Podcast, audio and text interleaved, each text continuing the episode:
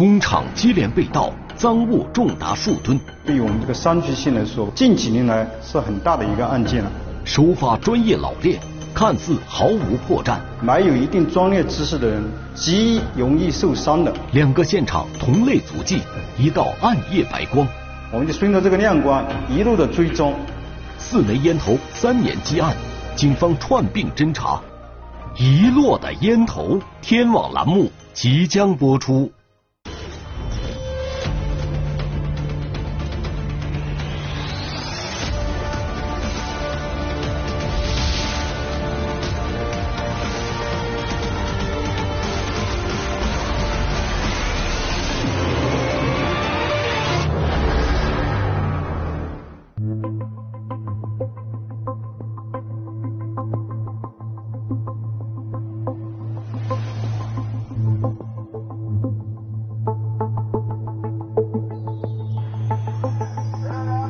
好，幺幺零报警服务台。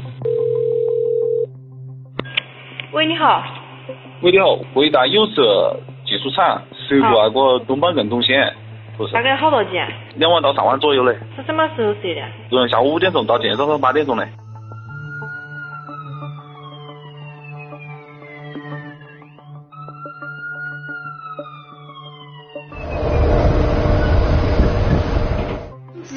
这个地方是在这里的了，这这是一个点，还有这个是一个点，两个这个倒车点。主要是这是这个这个像是冶炼炉是吧？对，冶炼电炉。好的，冶炼电炉是吧？这种多少钱？这个三三十三十斤吧。这是三十几斤是吧？对。到了一个。像这种就是按按吨算。这按吨位算。啊。这个按条算。这是按条算。对。这一条当时到了将近九千块钱一条了。就是被被盗的这些都是同一个批次，同一对同一次的，都是二零幺幺零年生产，都是手工的。整个这个这个铜材就是六百多万。对。到现场之后，这里的话，这个冶炼炉的这个主体这个位置，像这种的话，它都是都是铜材质的，这个铜管是像这种，原来都是安装在这上面的，都是被拆了。盗走了，呃，把这些全部拆下来了，这是铜管。哎，原来的话在的话是这种，呃，装了，原来都是装在这上面的，然后都是小偷的话就是把这个原来的全部拆下来拿走了。这种铜管也是被拆下来，看这个位置，这个，嗯，这是。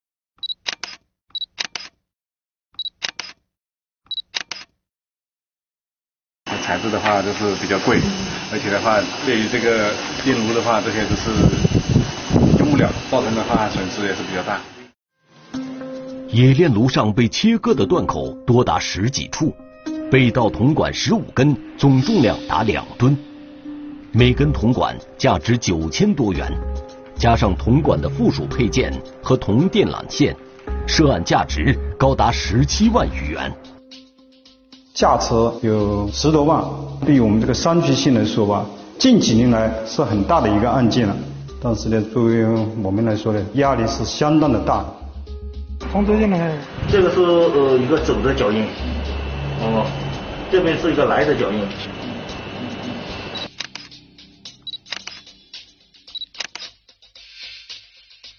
我们经过仔细的勘查，发现这个案发现场，呃。有两两类以上不同的脚印，但是我们判断作案的现场嫌疑人是两年以上。丢了那个呃铜管铜线，我我经过勘查就发现这有一些呃鞋印，来去的鞋印，所以说发现这个呃沿途就是往这边，从这边往这边走，往这边走，这边还有一个监控，是他从这个监控。的下面走过去，他是呃，这个上面的监控是看不到他的。在文市镇案发现场附近，这个唯一的监控被嫌疑人有意避开了。这说明嫌疑人不仅对厂区环境很熟悉，而且从作案的手法来看，嫌疑人应该不是初次作案。这边就发现很多脱痕脱怪的东西，盗窃那个。铜管、铜制品留下的拖痕，是一个废弃的。你看，这上面还还剩有还有一些脚印的踏痕、攀爬痕迹。铜制品是从这下面扔过去的。他这已经呃处理处理一下，在这个位置就发现了四个烟头。四个烟头可能是一个嫌疑人在这看风，看风的时候在这抽烟，蹲着在这抽烟，抽完烟以后就把把这个烟头扔在地面上。厂方人员告诉民警，受疫情影响，工厂一直没有开工，员工也没有上班，厂区内只有一名值班人员留守。至于盗窃案发生的具体时间，厂方人员也说不清楚。就在警方紧锣密鼓展开侦破工作的时候，类似的盗窃案件却再次发生了。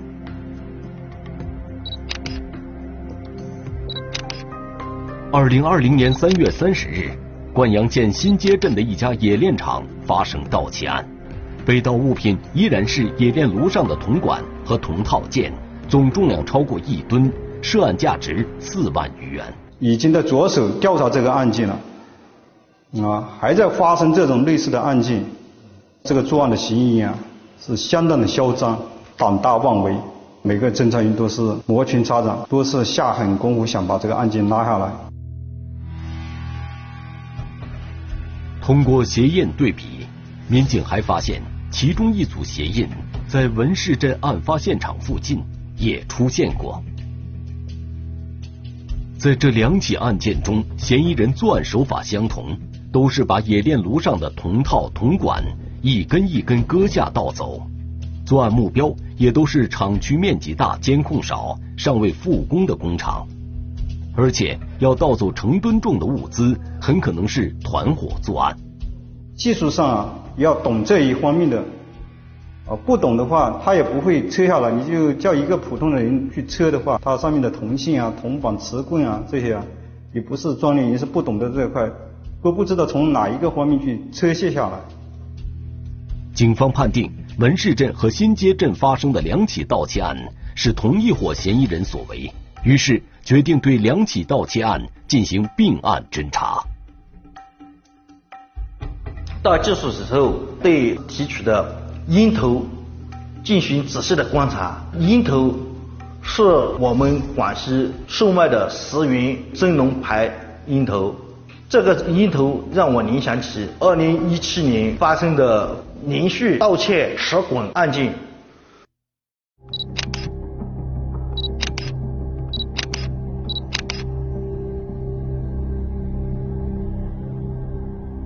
二零一七年七月，灌阳县新街镇黄关镇曾发生两起工厂被盗案。那么，二零一七年在我们现在这个所在的厂区啊，发生了一起这个磁棍被盗案。当时呢，犯罪嫌疑人呢是从那个那个口子直接翻墙进入到这个我们这个厂区里面，然后从这个楼梯上到我们上面的现场。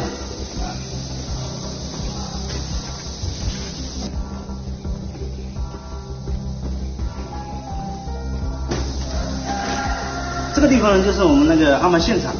当时有两根那个磁棍。长七十公分，直径是十二厘米的那种磁棍，是分别安在这个这个位置，还有这个位置。那被盗的磁棍是安装在这个位置，但是被盗的有七根磁棍。是不是外地有人悄悄过来呃偷这种东西？我们又对呃当时发案的那个阶段又进行了一轮的排查，但是也没有发现什么呃可疑的线索。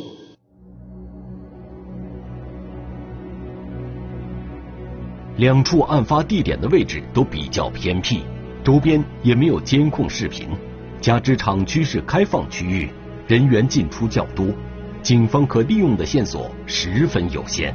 不过，在现场勘查时，民警在两个案发现场附近都发现了同一品牌香烟的烟头。通过技术鉴定，这些烟头是同一个人留下的，这两起案件由此关联到一起。作案的人啊，当时我们也经过分析，仔细的分析，觉得呢，作案的嫌疑人应该是比较懂得这些机械装备啊之类的有常识的人，因为作为普通人呢，在这个机制上的同性啊，以及一些磁棒啊，都是很难的从这个机制上卸下来。在搬运过程当中啊，没有一定专业知识的人极容易受伤的。这一点呢，我们在分析当中呢，觉得这个作案人一定是懂得这一方面的专业知识。我们当时怀疑是不是呃同行之间，因为这个磁棍比较贵，是不是同行之间去偷了？民警通过走访调查后，把周围厂家同行作案的可能性一一排除掉了。尽管警方当时做了大量调查工作，但依然没有取得实质进展。新街镇、黄关镇这两起盗窃案便一直悬而未决。时隔三年，类似的盗窃案再次在灌阳发生，相同牌子的烟头也再次出现，这令当年参战的民警为之一振，大家鼓起一股劲儿。这次绝不能再让盗贼跑掉了。我们根据这个现场勘查以及调查走访嘛，我们就是一就是顺着这个，当时拿这个东西必须要有车辆，因为呢员工是拿不拿不去的，因为这个铜板铜线啊，它的这个是相当重的，没有这个交通工具你是拿不走的。警方分析。在文市镇被盗案中，被盗的铜构件重量达两吨，嫌疑人很可能使用了货车等机动车作为运输工具。警方决定以车找人。民警在对案发现场周围的道路进行车轮印记勘查的同时，也对周边的单位进行了走访调查。在一个另外一个厂的一个墙上比较隐蔽的地方，后来看了之后。都觉得不可思议，那个位置还安了一个摄像头，当时那个摄像头刚好又是对准案发现场。在文市镇被盗现场的这个监控中，案发当晚只有一辆车从这个出口经过。这前面是一条断头路，哦，这个时间点又是在将近两点钟，这边又是我们考察出这是嫌疑人的一个。呃，作案的出入口，从这三点来分析，这个车辆有很大的嫌疑。由于夜晚光线的原因，只能隐隐约约可以看出是一辆白色面包车。民警根据监控里的时间，以灯光出现的位置为中心点，向四周排查能够找到的所有监控，追踪嫌疑车辆的去向。根据我们这个系里的一路上的监控啊，一路追踪，经过我们灌阳的县城，然后又往工程方向到黄关的时候，这个车辆就消失了。那条路啊，它是比较窄的，一般呢是嗯大车是进不了。一般的话，我们就是重点对这种相似的这种面包车，呃，进行重点一个摸。民警在嫌疑车辆消失的皇冠镇及周边四个村子进行了细致走访排查，寻找白色面包车的线索，结果却一无所获。是我们一次没有放弃，一次就在追踪，把这个点所有的巷道。所有有监控的点，以及民警的这些相关的这个监控，我们多是调取了。终于在二零二零年三月三十日凌晨一点五十一分，在文市镇通往桂林市一个高速卡口上的监控里，民警发现只有一辆白色面包车从此经过。这个卡口的位置呢，就是我们灌阳县城的一个进城的一个卡口。它如果往文市。到达县城，到达新街，这个卡口是所有的呃所有车辆必须经过的一个卡口，除了这条路，没得别的路可以通过的。监控抓拍的照片上能看到车上有两个人，尽管人像不是很清晰，但是唐小勇还是认出了其中的一个人。辖区里这个派出所当了所长，以前这个嫌疑啊邓某啊。他以前也是为了做矿的时候和人家啊发生了一个争执，把人家打伤了，啊打伤了。当时这个案件也是我带人去把他抓获抓获的。这个叫邓某福的人，会不会跟这两起盗窃案有关呢？民警对此人进行了一番暗中调查，调查了他的呃这几年的这个经济情况，发现这个人呢这几年呢又变得富有了。我调查走访之后，发现这个嫌疑人啊资金比以前宽裕多了，而且还买了那个小车。在我们调查的时候啊，了解到在县城也打算买房子。通过了解呢，就是这个他平时也是做一般的事情的。从这个方面来看，他这个经济极为不正常，所以他的嫌疑身份啊又逐渐的上升了一大截。民警又想到了在盗窃现场发现的烟头，他们是否与邓某福有关呢？当时我们在现场提取这个烟头啊，送到有关部门进行比对之后，发现这个烟头。并不是我们掌握的那个嫌疑人邓某的，当时我们就想到，既不是他的，肯定就是和他嗯在一起的另一个嫌疑人。与邓某福同车的这名男子又是谁呢？经查询，这辆白色面包车的车主是一个叫吴某云的人。通过户籍照片与监控图像进行比对，民警确认当时开车的人就是吴某云。当时那个车辆呢，我们经过查询之后啊，发现这个驾驶员啊，就是一个叫姓武的。后来我们经过进一步的比对之后，确定就是姓武的这个嫌疑人的。在明确了邓某福和吴某云的作案嫌疑后，为了人赃并获，警方并没有马上对他们进行抓捕。而是围绕他们的社会关系展开了调查。因为呢，从这一系列的方案来看，有些案件我们推算不仅仅就是这两个人所能实施的，所以我们对他的社会关系进行了细致的调查排查，就发现呢，还有一个姓王的嫌疑人，经常的和这两个嫌疑人聚集在一起吃吃喝喝。当时我们也把这个姓王的嫌疑人拉入了我们的侦查视线范围之内，对他们平时的活动啊进行了有系列的跟踪啊、登临守候啊等排查。除了王某外，警方还发现了一个叫邓某平的人，也与邓某福和吴某云来往密切。警方最终将怀疑目标锁定在这四个人身上。民警通过外围走访后分析，嫌疑人应该没有时间把两次盗窃所得达四五吨重的赃物分开销赃，他们很有可能是一次性把赃物卖到了废品收购站或回收公司。那赔钱？嗯，是热水器在下？没有，蛮久的。蛮久的了。喏。因为它这个数量大了之后，它这个价值也高，价值高的话，我们这边的话门面都是不是很大吧，而且他为了这个逃避打击，他也是往外往外卖。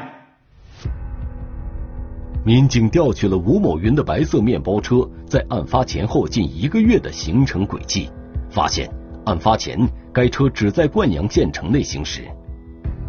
案发之后，吴某云和邓某福一起驾驶该车频繁往返于柳州市和灌阳县之间。柳州市和灌阳县之间有三百多公里的距离，民警推断他们很可能是把盗窃来的赃物运往柳州销赃。就是我们如果抓不到证据的话，就是对我们审讯的有有难度，因为我们就慢慢的在等等有利的时机。就是有一天，就我们有群众，他嫌疑人村里面的群众给我们反映，就说有一辆大货车啊在他门口停了一段时间，上了货。这个消息给我对给我们很震惊啊！我们怀疑是不是把这个赃物往外销了？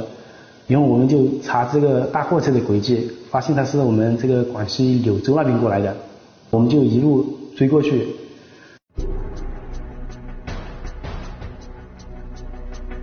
二零二零年五月三日，民警在柳州市一个废品收购站找到了这辆柳州牌照的大货车。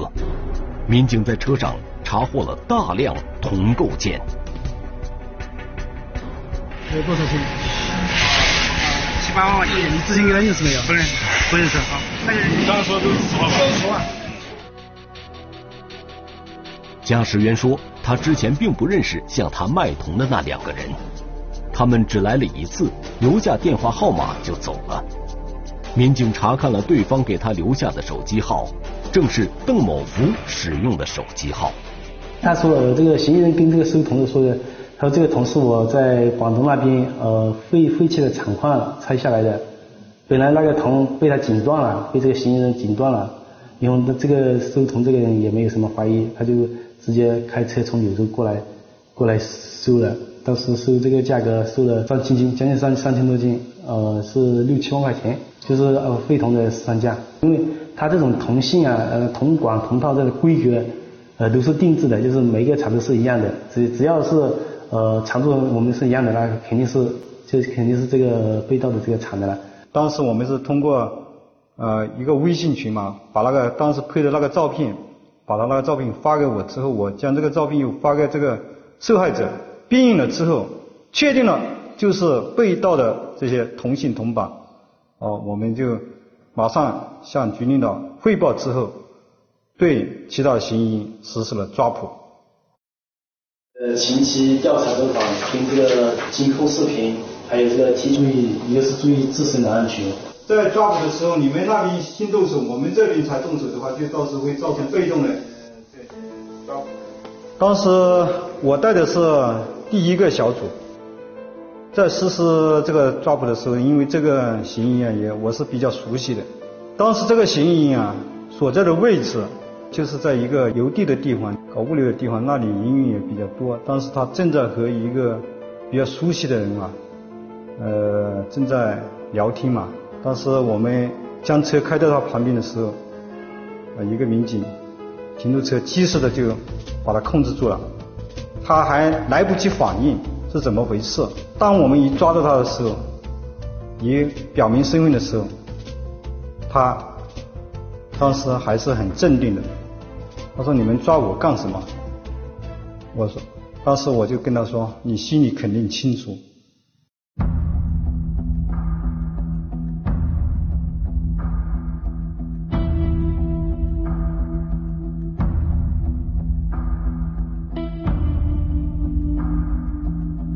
随着对邓某福的成功抓捕，其他三名嫌疑人也相继落网。面对警方的审讯，四人对2020年3月在文市镇新街镇盗窃工厂铜管，和2017年在新街镇皇冠镇盗窃电磁棒的犯罪事实供认不讳。邓某啊，他其实他之前也是开一个工厂的，但是他开这个厂就是。或多或少跟这个磁棍啊、这个铜线、铜管都是有关系的，但是他后来可能生意做亏了，呃，但是他懂这些技术，所以就搞一些批发啊这之类的。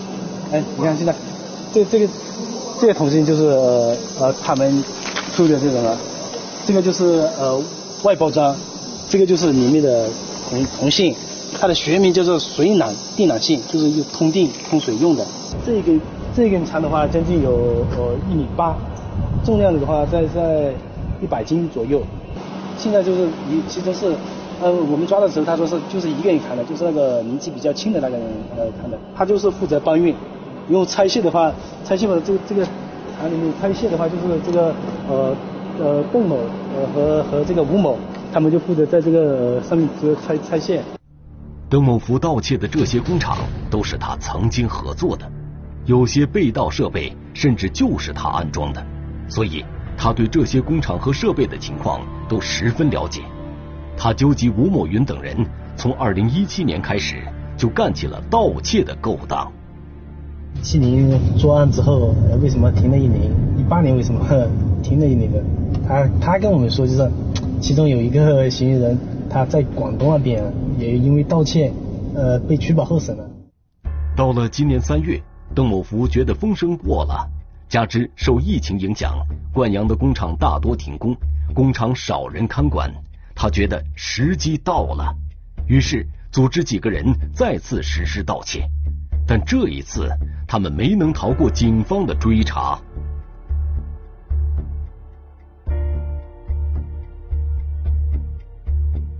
邓某福供述，他们几人从2017年到2020年三年间，在灌阳县内作案十起，其中盗窃电磁棒案七起，盗铜案三起，在桂林市龙胜县作案一起。